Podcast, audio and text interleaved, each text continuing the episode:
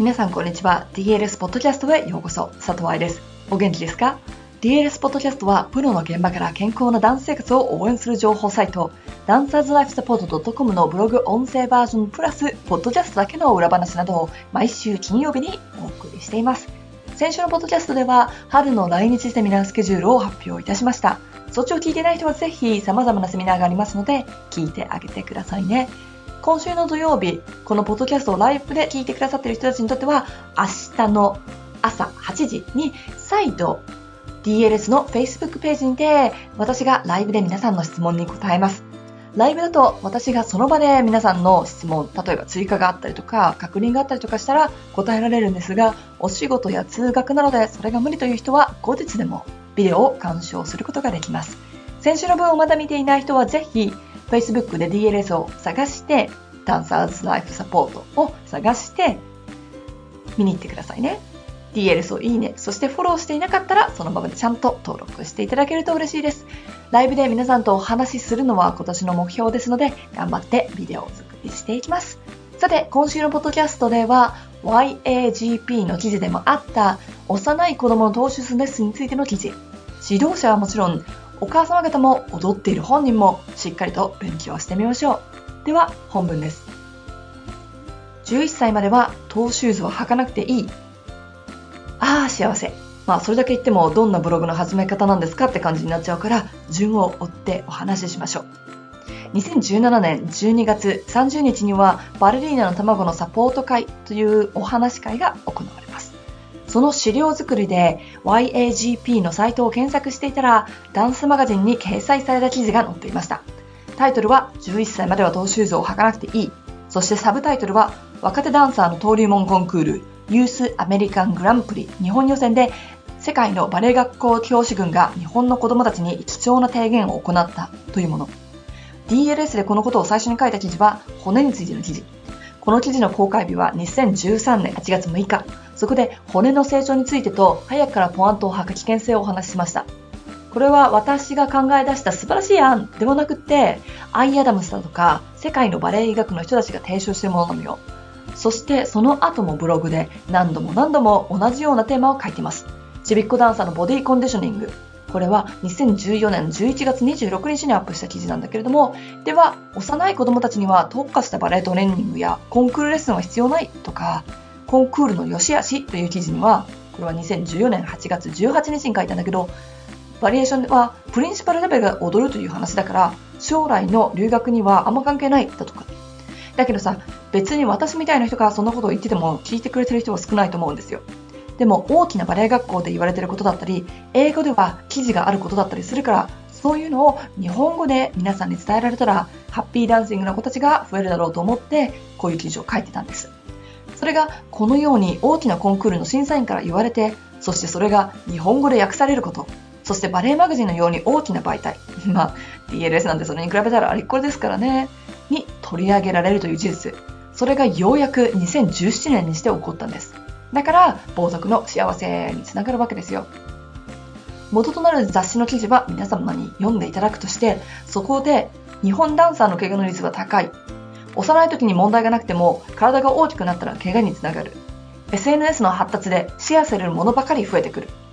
今日スローダウンするつまりやりすぎないことで明日もっと良くなる可能性がある。という4つの点がお話しされるのは注目しておくべきだと思います。ちなみに2017年の治療科トレーナーセミナーでも Go slow to go faster 今ゆっくりすることでその後の成長を早くしようという話をしていました。リハビリで焦ってしまうダンサーが多いからね。そういう部分ってダンサーも先生もご両親もそして治療科トレーナーも知っておかなきゃいけない知識だと思う。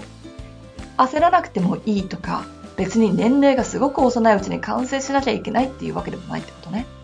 ちなみにローザンヌで年齢が引き下げられましたがそれについてもコンクール芸術監督兼最高経営責任者の方のお話を読むと年齢に合わせたことという大事さも彼女は語っ元記事は後で読んどいてくださいね。取材者の参加者の最低年齢を14以下にしないのはという質問に対し、シェリー・パワーさんは、そうするかもしれませんが、ローザンの国際バレエコンクールでは過去に例がないので、さらに若いダンサーの処遇をどうするか、このアイデアが良いことにつながるのかについては慎重に見極めたいと思っています。14歳以下に下げることもあるかもしれませんが未定です。年齢の引き下げは段階的、なおかつ安全に実施し、適切な形で生徒を受け入れていきたいと考えているからです。それが主な焦点で、賞は生徒のためのものですから、と答えています。また、バリエーションについても、ジュニアとシニアで異なるバリエーションの検討もしています。全員に一律のものを課すことはしません。バリエーションの内容については慎重に選ぶ予定です。各グループに異なる新しいバリエーションの課題をいくつか出し、どのように踊れるのか見たいかと思っています。より若い生徒もその年齢に適した課題が受けられるようにしたいからです。そしてその後の質問でもう少しバリエーションについての話がありましたので抜粋もしておきますね。生徒が白鳥の湖の国鳥に12歳でチャレンジしています。これは今の競争の世界で大きな問題です。国鳥はプリンシパルのために振り付けられた作品で踊る年齢も19歳なのでしょう。彼らは本当にそれを踊るほど成熟しているのでしょうか彼らの体は肉体的にも精神的にもそのような作品のプレッシャーに耐えられるのでしょうか？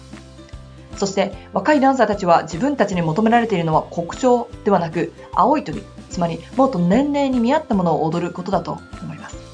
しかしそれでも彼らにとっては試練になることは変わりなく同じことに焦点を当てることになるんです。とお話しされています。ちなみに、ローザンヌの健康についての考え方は前にシェアした記事がありますので、そちらも読んでくださったら、本当にダンサーの健康を考えているんだなというのが見えますし、その上でバレエ学校からのニーズにも応えようとする、つまりバレエ学校とダンサーの架け橋になろうとする姿が見えると個人的には思いました。この2つの記事から私が感じているのは、コンクールが世界的に見ても超いっぱいある日本のダンサーたちにこういう情報を知ってほしいなということ。そしてそれは先生ももちろんだけれどもご両親にも理解してもらいたいなと思うのです。だってさ、結局コンクールだろうがオーディションだろうが講習会もそうだけどお金が必要なんですよ。金銭的なサポートのためにも必要な部分にお金をかけて必要でない部分、例えば幼いうちからのトーシューズのお金やコンクールの衣装費やコンクールの参加費や先生の謝礼、など貯金して将来オーディションに行くときに使えるようにしたらいいんじゃないかと私は思うんですよ。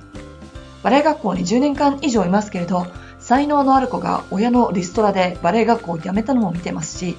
留学してもバイトに明け暮れないと生活できなくて、疲れすぎてレッスンに集中できないなんていう本末転倒の子も見ています。怪我しても治療に来るお金がないとか、体にいいものを食べるお金がないのか、そういうのも日常茶飯事なんですよ。せっかくのバレエだけに没頭できるバレエ学校時代、才能、夢、今までの努力がお金がないとか今の怪我で潰れてしまうのは本当にもったいないと私は思うのです。いかがでしたか？